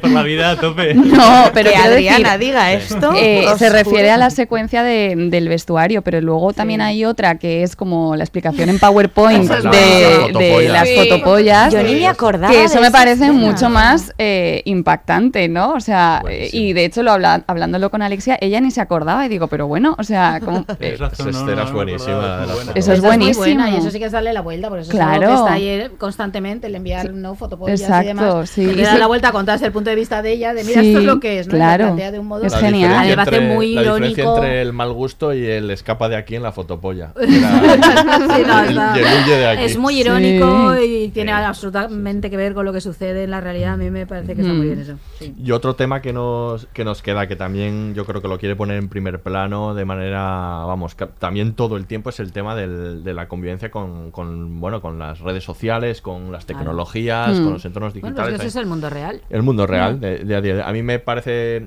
especialmente interesante en el caso de Kat porque en esta construcción que tiene de ella tiene como estas dos, de- Mm. estas dos vertientes, ¿no? En el que tiene el mundo físico y el mundo digital, en el que el mundo físico Sí. comienza siendo pues una persona a la que incluso desprecian, a la que no Mm. le no aprecian mucho y el mundo digital es una estrella del relato, eh, del relato de los fanfic, que incluso que tiene esta historia de los de Otro de los conflictos después de ver ese capítulo, ¿no? La relación esa homosexual en, Claro, animada de, la esa. serie. Esa, esa, esa. Pero es que eso está a la orden del día también, Claro. ¿no? Quiero decir, lo de, lo de tener como dos vidas, una vida sí, virtual. la y- vida y- que y proyectas de, vida- forma- de forma virtual, sí. y, y luego cómo eres eh, en la vida real y a veces no, no encaja mucho, no tiene mucho que ver. Pero lo ¿no? gracioso de Kat es que eh, cuando salta al- a, a crearse su personaje en el mundo virtual, también lo traslada luego a la vida real porque aparece en el instituto como una persona renovada, o sea, totalmente diferente. tiene que llevar esa Mm. femme fatal hasta el Hasta el extremo, ¿no? sí. Bueno, pues Sí. triunfa con ella, entonces pues Mm. triunfaré también en la. Bueno, se atreve a salir a la calle con Mm. eso, ¿no? Bueno, se atreve a- y, y se gusta a sí misma. Sí, que sí, ella tiene sí. un problema que es que no se gusta a sí misma. Y encuentra el pero modo de gustarse a sí sí misma Sí. y eso está, eso Mm. está chulo. Aunque sea de una manera un poco atropellada. Por buscar un, un adjetivo. Bueno, Bueno, Ana bueno, tiene 16 años. luego está mira, todo el vamos. tema que Absolutamente, Si sí, sí. a los 50 lo tienes claro, ¿qué coño vas a tener a los 16? No No, no. fastidies. Sí, cosas como son. Está muy bien, ¿no? Si yo el problema es con la cosa esta de que va en el cuello. El choque, el choque. Eso no- Ese, ese es mi único problema. te con gusta. ella. Te agobia, O sea, te agobia. uh, me da una ansiedad, digo. te- Samur. En vez de, atra- en vez de atraerte, te, te, te repele, ¿no? Tú no, ahí no. Pues vamos a escuchar. Pero es alucinante de todos modos, e- efectivamente, esa, esa, esa moda de, de comunicarse entre ellos a través de los teléfonos, de los... de- Sí, sí, sí, sí. Que yo creo que en esto eso sí que es puede- real, que ¿no, puedes Luna? opinar y esto sí que tiene mucho que ver con la Eh, vida real. sí, eso ¿eh? sí que es real, Claro. sí que es real. Sí. Eh, por supuesto que es real. De hecho, eh, a mí me parece, o sea, se está empezando a crear como una especie de mm, comunicación por los móviles que a mí me parece estúpida. O sea, yo hablo más sin yo querer con una persona de mi clase por el móvil Mm. que eh, en clase. De hecho, el otro día me pasó una cosa que es que eh, acabo de empezar el cole y conocí a un, bueno, un chico tal y cual.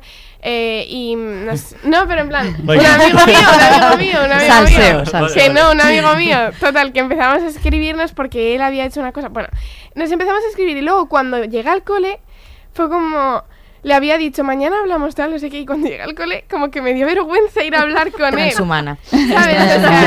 Transhumana. como, ¿sabes?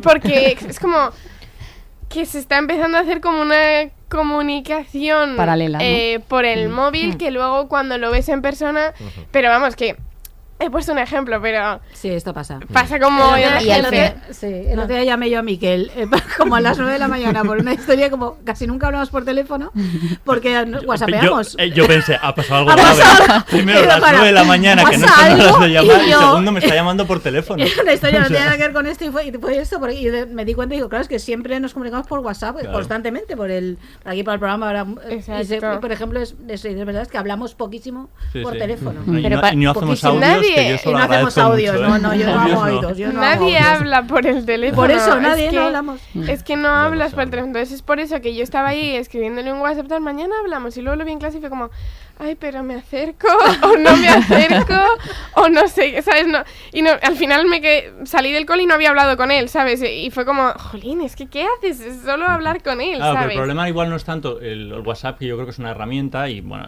tra- tra- traería mucho, de- mucho debate. pero utilizamos. Claro, no, la fuerte, eh, lo fuerte es que necesitemos eh, buscar eh, a través de esas herramientas o de perfiles en, en- en aplicaciones a, a las personas que a lo mejor están al lado tuyo, que es el caso de Jules y Nate. O sea, quiero Sí. decir, Sí. es que están ahí los dos hablando en, la, en la- en la misma clase, Sí, están hablando con dos personas que ninguno, bueno, uno por lo menos no es quien, quien dice ser.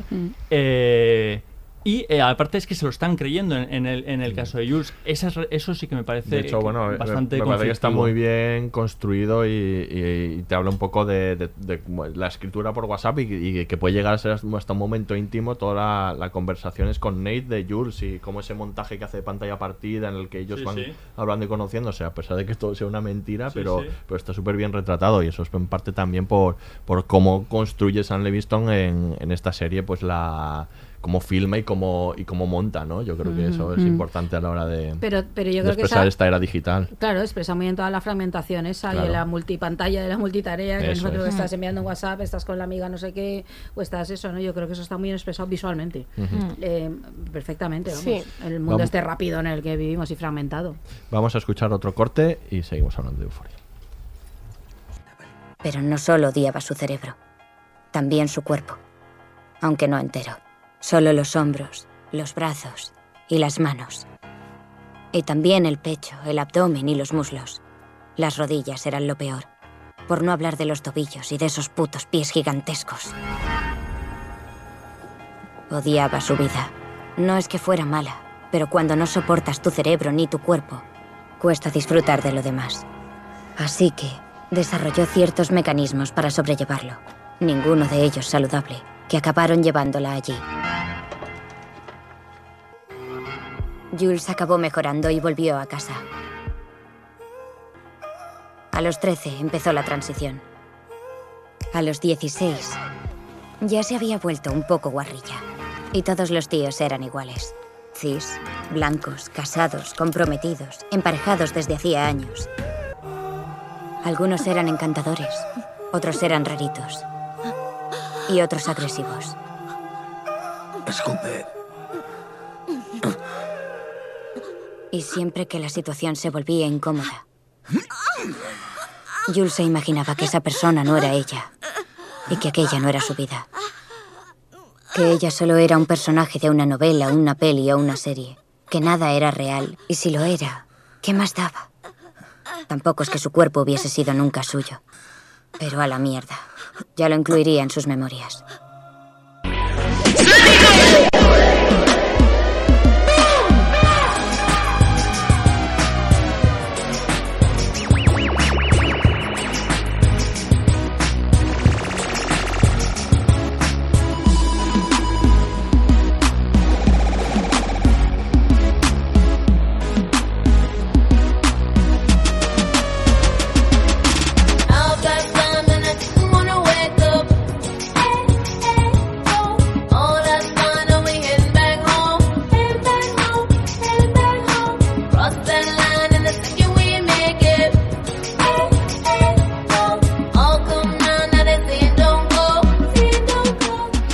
Hablando de euforia. En euforia es indistinguible. Indistinguible, no, indistinguible. indistinguible. Le he dicho mal como Levingston. Lewinston. Doctor Levingston, Doctor Levingston, supongo. supongo. Esta es Eh, una broma que luego te explicamos. Cosas de mayores. Yo tampoco la he entendido. Ya, Ya. normal, normal. Qué viejo soy.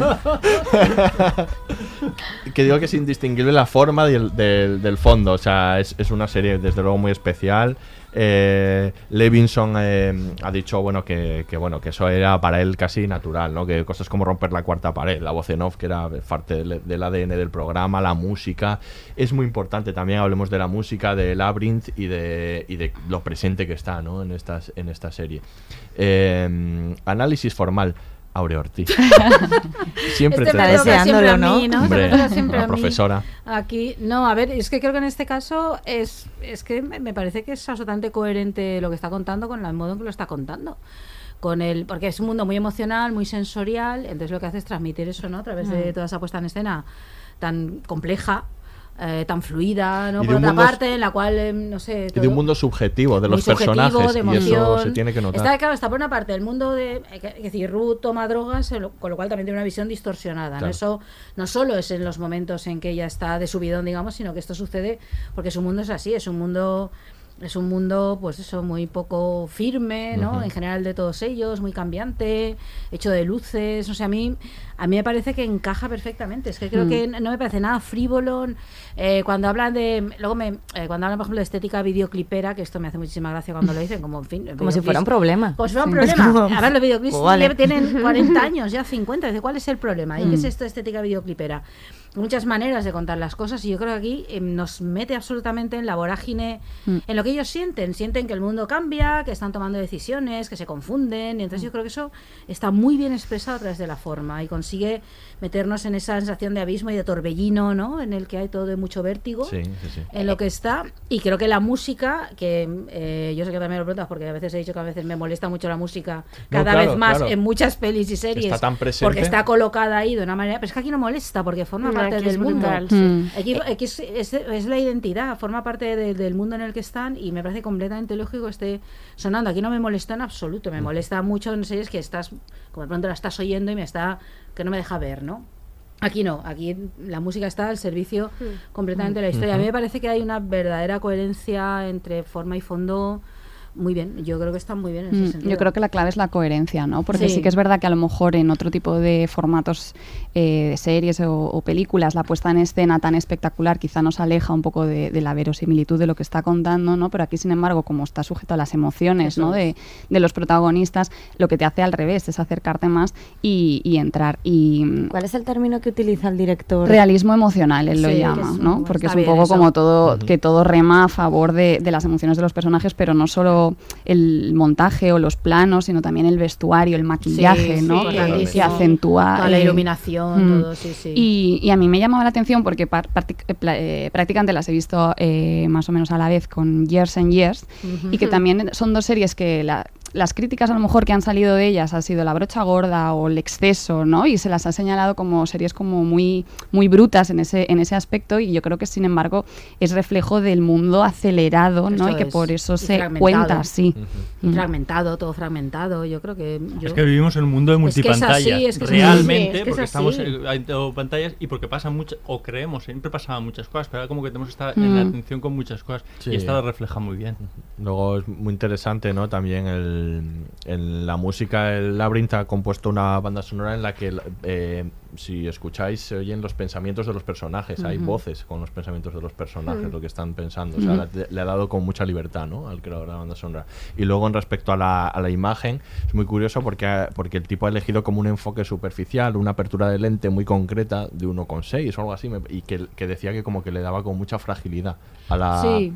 ¿Sabes? Al- Es todo a la muy inestable. Yo creo que lo que es una sensación de inestabilidad, que es la que los personajes sienten, pero también sentimos viendo la serie esta sensación que la imagen es evanescente, inestable, es. que se va a deshacer, el uso de las luces, de neones, Mm. la purpurina, es todo como un mundo ¿no? que parece que no es mm, como de tres dimensiones, ¿no? A veces tienes esta Sí. sensación Mm. que expresa muy bien el mundo en el que ellos están y lo que les sucede. Que lo que les sucede es todo gravísimo y todo y, y fuerte, que se suceden cosas fuertes, ¿no? Y dramáticas. Sin embargo, esa manera de vivirlo, ¿no? Como todo relativizado, a mí me gusta mucho. Yo creo que hay realmente una coherencia ahí. Hay una coherencia y yo creo que aparte cada capítulo está planteado eh, de una manera unidimensional, o Claro, cuenta de una manera muy diferente, o sea, el capítulo de la feria es una película. Ujú. en El sí, capítulo de la o sea, feria cómo, es cómo soberbio. se van juntando El todas, capítulo de la feria las, es las soberbio, historias, eso. o sea, Además, que son vidas cruzadas di- directamente y está, plan- y está planteado eh, así. La música ahí sí que no cesa directamente como si te estuviesen estuvieses en una narración de, de feria y te estuviesen contando un cuento, quiero decir, esa composición de los capítulos formalmente yo creo que aporta un, un montón de, de- de cosas. Creo que Luna iba a decir algo y no le hemos dejado. No, no, no. Iba a decir que a mí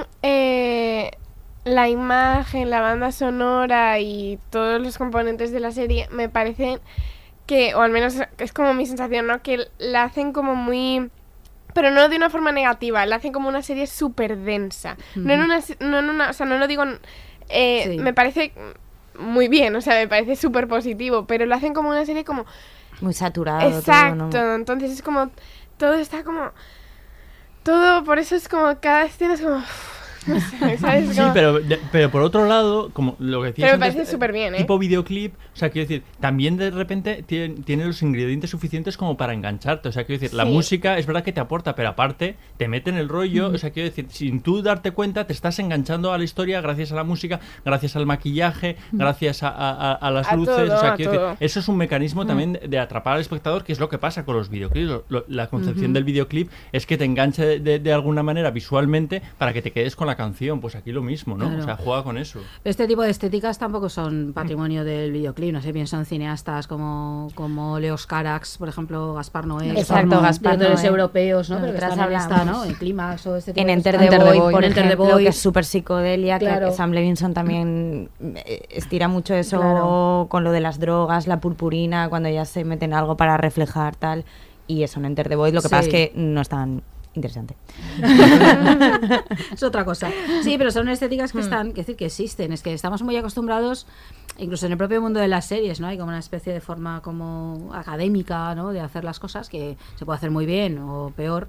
Y está claro, destaca mucho por cómo está hecha. Eh, Esto es también cosas que encuentras en otras series, fragmentos hechos así, pero no toda la serie, ¿no? Ujú, Pero aquí yo creo que, que, Toda, es que que es- sí. Esa idea de la vorágine más, como está contada la voz en off en ella, ¿no? Que es lo que ella va contando. A mí eso también te lleva, ¿no? Por eso, claro, es que es, que es subjetiva, está contada desde lo subjetivo y lo emocional, y yo creo Mm. que ahí, y esto eso, pues muy sensorial. Y es que no se puede contar una serie de jóvenes sin que eh, la música tenga un papel importante. Eso es O sea, quiero decir, es que forma parte de, de la. Bueno, creo que forma parte de de la vida de todas las personas, pero de los jóvenes especialmente. Mm. Igual que el maquillaje, Ujú, o sea, sí. quiero decir, son Sí. elementos con los que eh, pasan el día a día, Mm. con lo cual no los puedes De obviar. hecho, se dice ¿no? que, que igual eh, quizá los jóvenes no encuentren a lo mejor las palabras para expresar lo que les pasa y lo hacen a través de cómo se visten, cómo se maquillan, ¿no? Entonces eso tiene que estar también ahí en la serie. Y luego esa imagen que, porque hablábamos mucho de WhatsApp y de cómo nos relacionamos y tal, pero es que Instagram es algo que también nos ha marcado, entonces es Yo odio imposible. Instagram. Vale, pero ese eres tú. Ellas son muy de Instagram. Sí, pero al final. Tengo Instagram, ¿eh? No, Tengo pero que al final pero- te hace. Te debo decir que hay también ahora una esta de postureo de Hmm. haters de Instagram. Ah. no te creas que estás ahora haciéndote- Pero que al final te hace tener una visión filtrada. En plan, Mm, yo no puedo sí. ver nada feo. O sea, yo ahora me pongo a lo mejor una peli de los 90 y digo, uy, cuánto grano, qué El feo. Qué feo. Sí. Es verdad, entonces. el- Eh, eh, Veo eh, Taxi Driver y me da el... no, no, o sea, bueno, y Taxi Driver tira que te va, pero. Esta película tiene un poco de taxi. Taxi- Driver, nunca ¿no? pensé que oiría Taxi Driver tira que te va. nunca digas nunca. Pero sí que es verdad que, que, que la imagen para esa generación de la que estamos hablando es Es súper muy importante. importante. Sí. No, es que es muy de Instagram también la propia imagen de la película, muchas Sí, de es la serie muchas sí. veces, ¿no? El, Sí, sí, los sí, sí, efectos, sí. esto, Mm. las burbujas, el no sé qué, todo ese mundo, ¿no? Así, sí. A ver, y el maquillaje en sí eh, tiene, tiene un apartado. O sea, quiero decir, el maquillaje sí. para, Es esconder, brutal. para esconderte detrás. O sea, quiero decir, Mm. tiene un Que nos estamos significado. comprando purpurina ya. eh. No, No, no, de hecho. Instagram Es tiene filtros, tiene filtros Filtros euforia que son de el euforia. maquillaje. Pero, Sí, eh, sí, sí. hablo a nivel. Hay tutoriales. per- perdonad que me ponga serio. ¿No lo has probado? que a nivel narrativo. ¿No lo has probado, no, Ah, Miquel? lo probamos con Sí, tengo, te- tengo los eh, estos, pero aún no me he atrevido a hacerlo en Instagram, filtros. pero me he bajado sus filtros. Hice una prueba, de hecho, te- mi idea os lo voy a decir, lo voy a Cuéntalo, lo cuento, cuéntalo. era hacerme una foto con ellos dos, a los que sabía perfectamente, con los otros agentes que ni lo sabían, con los filtros Con de los purpurina. filtros. A lo que voy es que narrativamente el maquillaje dice mucho de esta Mm. serie, quiero decir, Sí. ahí donde tenemos a Jules, una tía súper echada para adelante, necesita el maquillaje. Mm. Y Nate es una de las cosas que le dice. O sea, tú te estás montando un personaje. Tú vas de segura de ti misma, pero te has montado tú un personaje Mm. y el propio maquillaje Y la ropa, sirve, y la ropa. sirve- sirve- La ropa. sirve para eso, Sí. para llamar la atención, Mm. para esconderte. To- Y en el caso de todas las chicas, Mm. el maquillaje es muy importante, es muy diferente entre ellas Ujú. y para y actúa un poquito de máscara, menos en Ru, Sí. De hecho, que no, en el Que no. fondo no tiene Ujú. máscaras. Bueno, lo usa, sí. Ella usa capucha. Sí. Claro. Ella, eh, Bueno, pero es la parte cuando, y la Sí. parte maravillosa cuando descubres que lo que Sí, sí, lleva sí. Bueno, es es padre. increíble, Qué eso momentazo es increíble. ese Mm. cuando, Cuando, descubres que que, la lo ha llevado prenda... toda la temporada. Toda la temporada lleva mm, esa Sí. prenda y es brutal. Creo que bien contado eso porque no se ha subrayado nada Nada. y solo Nada. al último capítulo descubres Mm. que lleva esa prenda que simplemente piensas que forma parte pues su manera de vestir Claro, muy diferente es que de las sí, otras y su sí. manera porque ella está en otra y de pronto descubres que es la prenda del padre a mí eso Mm. me parece Bueno, que bien sí. contado Te está. saca un poco los prejuicios, porque tú estás pensando que ella, por su modo de ser, pues eh, pasas más de la ropa y se Ya. pone lo primero Exacto. que tiene No, y no sé es cuánto. que y al final te está contando que no, que es que su ropa tiene una, o sea, que tiene una selección lógica Sí. y que está muy, que está muy pensada. Y dices, ostras, que es que no se ha colocado la primera chaqueta que ha encontrado por ahí. No, no, pero está bien eso, mola mucho. Pues vamos a escuchar el último corte y acabamos hablando de los personajes que nos quedan. ¿Vamos acabando, David? Vamos acabando. A los 11 años, Nate Jacobs encontró la colección de porno de su padre. Su padre, Cal, era muy obsesivo y su madre decía que había salido a él. A los 12 años ya seguía una dieta estricta y una tabla de ejercicios. En un año, su porcentaje de grasa corporal pasó del 23% al 6%. Entró en el equipo de fútbol en primero y no tardó en destacar. ¡Vamos, vamos, vamos! ¡Oh! ¡Dos por 32, ya! Antes de fin de curso, no solo era el quarterback titular, sino también el capitán. Le encantaban los baños de masas, las palmaditas en la espalda, los vítores, la sensación de victoria. Pero odiaba estar en los vestuarios. No aguantaba ver a sus compañeros paseándose desnudos. Ni que se pusieran a hablarle con la polla fuera. Porque tenía que hacer un esfuerzo consciente para no dejar de mirarles a los ojos. Aunque a veces bajaba la guardia y acababa mirándole el rabo a algunos sin querer. Él sabía que tenía problemas de agresividad, pero ¿qué tío no los tiene? Tampoco es que pudiera averiguar fácilmente a qué se debían. Él simplemente era así. Y así seguiría siendo.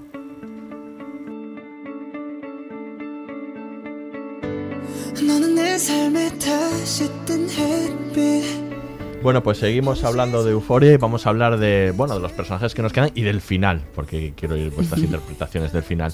Los personajes, a mí me parece un, me vuelve loco, desde luego, la forma de introducir a los personajes. Mm. Hemos hablado de, de ello antes, habéis hablado de cómo eh, los personajes son complejos y yo creo que hace mucho, eh, no, no es una cosa nueva desde luego, pero hace mucho estos prólogos que hace, ¿no? Para Mm, construir esos personajes complejos Sí.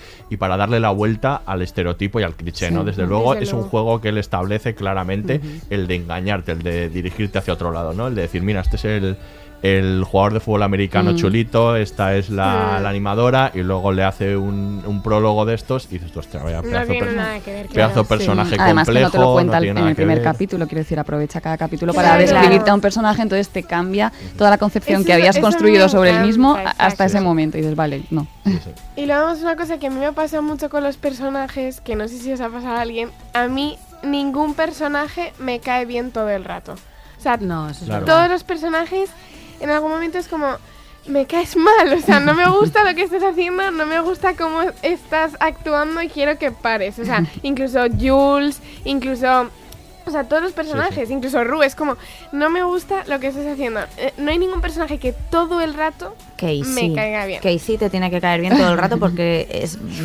Uf. No me cae bien todo el No rato. puede caerte No mal. me cae puede, puede parecerte Sí, sí, tonta, claro. pero No no, me te cae puede bien todo caer En el momento que dices, ¿en serio? Sí, sí, carga un no, poco, sí, ¿eh? ¿Será preciso? sí, sí, Hay, sí. sí, hay momentos que no me cae bien. O sea, de hecho a mí... No puede mm, ser. es Yo creo que no puede ser con ella. O sea, es demasiado mm, frágil. Ponemos la barrera ahí, ¿no? En que- en Casey. El Eh, resto te lo compro todo. Pero incluso al revés también, o sea, quiero decir, hasta que ves que es un psicópata loco, el capítulo de Nate, cuando por fin Nate ves es el prólogo, dices, hostia, pobre. o sea, quiero No, decir que- yo vaya- nunca he llegado a Eh, ese momento pero con en él, ¿eh? Adri, háblanos de Nate. En el momento Creo que de- no, pero cuando se en el rompe- momento del prólogo que ves la infancia de él, dices, joder. No, pero yo creo que sobre todo no cuando se final, rompe el ahí en ese capítulo final, se Cuando empieza a golpear y a Bueno, llorar, esa escena, es, soberbia. increíble.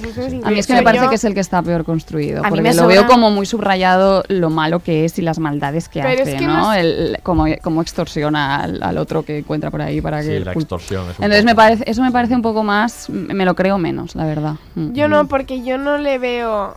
No es que no le vea malo. O sea, pero a mí si me preguntas cómo es Nate, no te digo malo. Te digo es una persona que tiene Un un problema. problema psicológico muy grande. Sí, o sea, pero y- es el desarrollo de cómo él, eh, pues lo que decíamos de élite que se comportan como adultos y matan gente y hacen esas cosas, pues a mí me ha costado un poco entender lo que decía Adriana en ese sentido, pero sí que es verdad que como que lo veo más fuera de todo ese contexto, a pesar de que me lo quieran justificar porque su padre es tal y cual y pascual. O sea, El no sé por qué es claro, impune no todo podemos- el rato, no, podemos- sé por qué. No podemos Eso justificar a Nate, eso, eso es verdad. O sea, Es no decir, sé por qué Nate él no tiene tiene- una razón de ser, Sí. pero quiero decir, Todos también la problemas tienen y no psicológicos actúan. tenemos Claro, todos, no sé. por eso no vamos por ahí Sí. apaleando la No sé por no, qué- la impunidad, no, no sé por qué nada de lo que le hacer lo pa- que- sí. no sé por qué nada de lo que hace él tiene consecuencias legales. De momento. Claro, pero ya podía haberlas tenido, quiero decir, ha Pero hecho muchas cosas. escapa, pero y todo el resto de gente hace- es tonta, ¿sabes? A mí eso sí que me da rabia, en plan, le dice a Jules haz esto y lo hace, le dice al otro haz tal y lo... No, o sea, eh, yo eso no lo compro. Yo es lo sí. único que me raya un poco más. Y que, que, por ejemplo, el tema de, de, mm, de Fez y su hermano, que puede parecer mucho más inverosímil, como para, creo que está tan caricaturizado que, que lo, lo- lo veo bien. En plan, de el, el hermano pequeño dealer también me, me lo creo, pero. Nate se me escapa.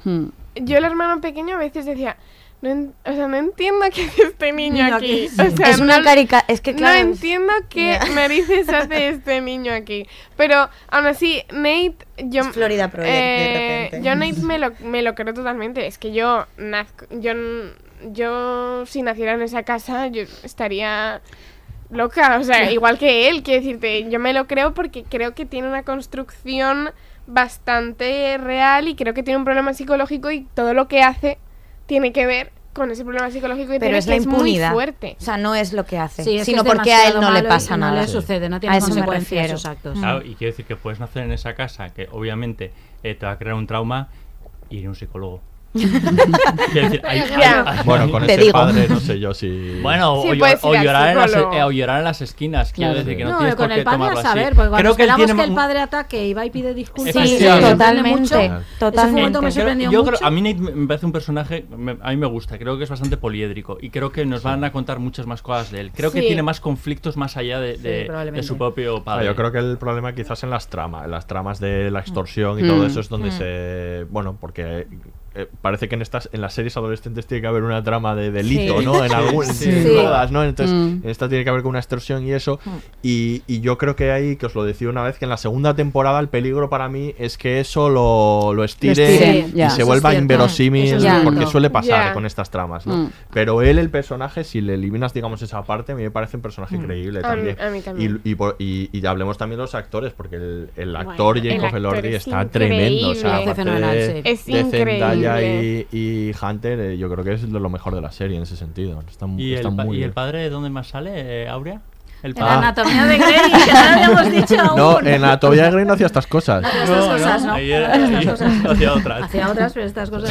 Empotraba de otra manera. Mucho, Empotraba de otra forma. Mucho, mucho, pero no, pero no hacía estas cosas. A mí el padre, al principio yo pensaba, pensé, me cayó fatal, evidentemente. Evidentemente. Pensé, este hombre está completamente loco, es un machista, es un... Pero luego sigo pensando... El capítulo de la feria, es que ahí se baja del Claro. Mm. pero luego en el capítulo de la Ahí le ves que es feria... vulnerable. Mm. Sí. Y todo lo que pasa después, sobre Mm. todo en el final de la serie, es como, vale, entonces realmente tampoco... Y luego esa escena que tiene eh, con el, el chico que entra en la habitación... em, Con el otro que queda en el hotel. Exacto, ¿no? con el, que- Ah, con el sí, chico que queda en el sí. hotel. Que, entonces es como que al final de la serie no le veo el personaje que pensé que era al principio, ¿sabes? Mm. Es como que le empiezo a ver como de otra forma, como una persona quizás menos diabólica, por decirlo de alguna Más Es que forma. no sé si es diabólico, decir, es reprimido. Está eh, atrapado no por su- tiene su- su eh, su sexualidad bien desarrollada, no quiero- quiero decir- Igual que Nate Sí. también. Yo, Claro, el- el- yo creo que Nate nos falta por descubrir como, como Su sexualidad. su Yo creo que- comportamiento en general. Yo creo que con el padre, un poco lo que sucede con los adolescentes, también rompen ahí un cliché, porque yo creo que todos esperamos que la reacción sea, cuando por ejemplo se enfrenta con Jules o esto de- sea de, ahora sea un tipo violento, Claro. ejercerá el poder, porque los- y no lo hace, de pronto No. es vulnerable y como que se disculpa y, y- y dices, "Ca- a mí ese giro me gustó mucho, no me A lo mí esperaba". también, yo tampoco. No me lo esperaba porque da la vuelta a un personaje que esperas todo el rato que sea así, corresponda a un estereotipo. Que A mí sea eso- horrible. Y a mí eso me, me gustó, me gustó, porque de pronto hay una profundidad en él que no te esperas y que a Hmm. ver qué da de sí, ¿no? Eso también. Y en la relación con el hijo y en todo ese tipo de cosas, ¿no? Yo creo Sí. que Hay que una sí. última cosa que mm, me gusta mucho de la serie también y es cómo se relacionan las chicas con- entre ellas, porque Sí. no hemos hablado de sorority todavía, pero sí que es verdad que en otras series o pelis cada grupo es independiente y nunca se juntan entre ellas ni se mezclan y tal, pero aquí Mm. están Al las populares por ahí, sí. las no- Ru y Jules por allá y no sé qué, pero puedes... buen rollo, sí. Claro, o sea, puedes... Y no hay en- competencia No hay entre ellas, competencia. Mm. y eso en Nación Salvaje también, también Sí, se veía o esa sea, relación entre el grupo, ¿no? Que eran muy di- dispares cada una de un lado, pero luego mm, podían sentarse a Pero comer yo supongo que juntas. eso o- obedece un poco más a la realidad, ¿no? Sí. Claro, claro, Esta realidad claro. de los institutos Mm. americanos que vemos en las series. Chicas malas, sí, sí. sí, sí, No. A mí me parece tan falso, no sé, Mm. yo, yo creo que esto no sucede. Bueno, aquí no sucede. No, no, no, no, eso es decir, habrá gente de todo tipo, estúpida, más fuerte, Sí, pero más que tú puedes tener tu grupo de amigas en clase y luego saludar a la, a la de enfrente. Exacto, que Es eso, que es que además se, mm, hace en mi clase todo el rato. Yo tengo mi amiga, mis dos amigas, que yo salgo al patio con ellas. Una de ellas es la que ha visto Euforia. Exacto, una de ellas es la que ha visto Euforia eh, con su madre.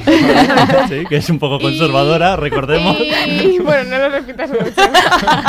Pero la merienda es súper buena. Y, exacto.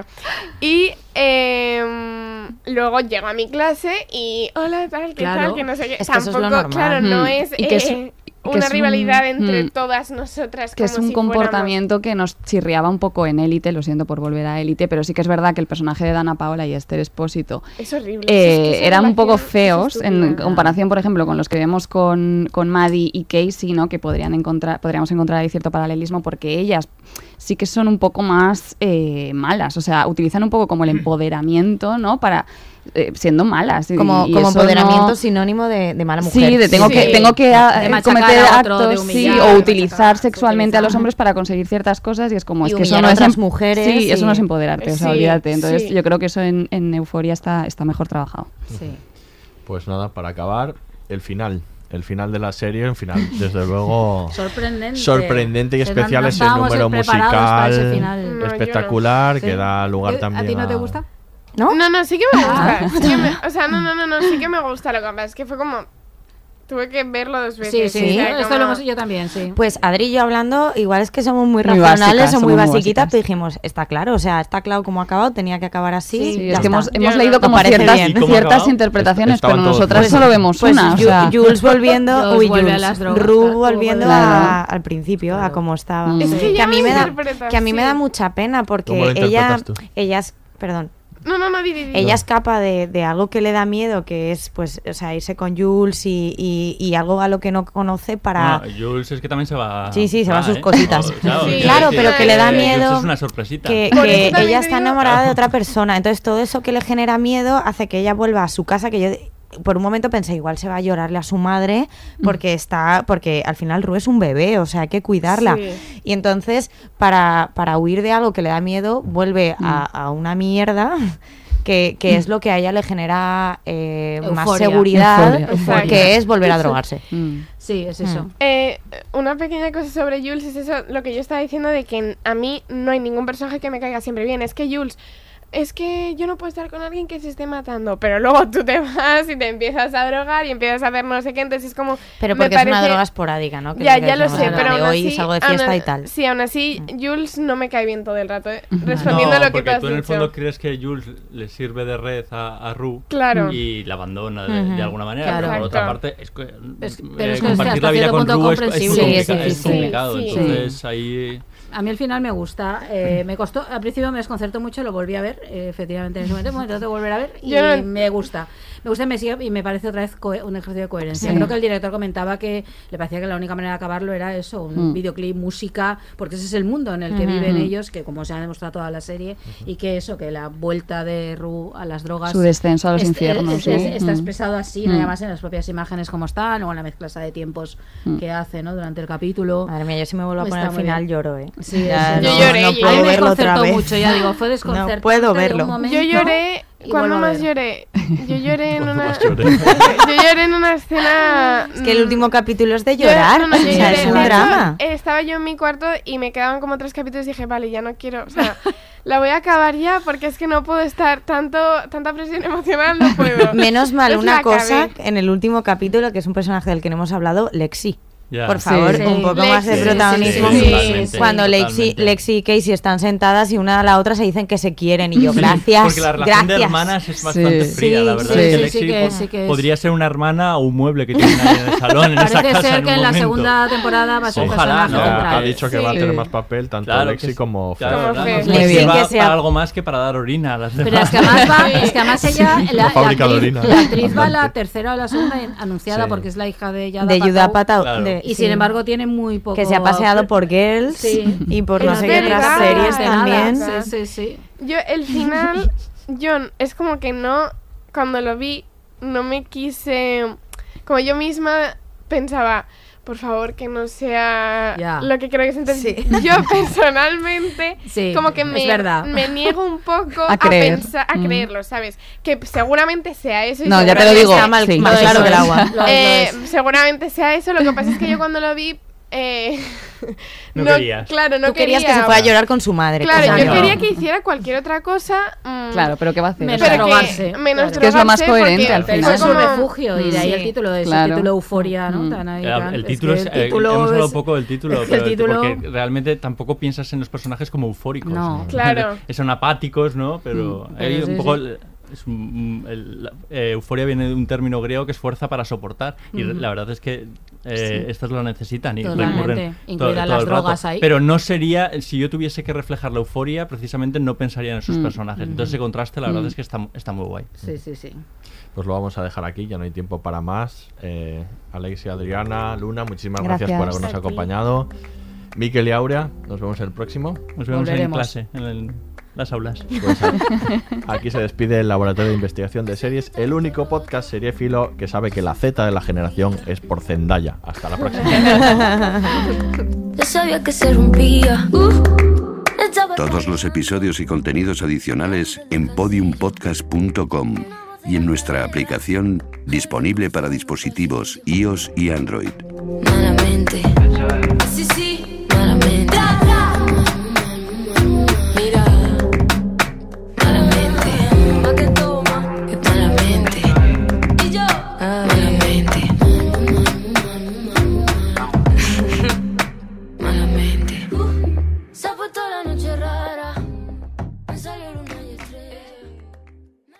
Ostras, que no hemos grabado el teatrillo.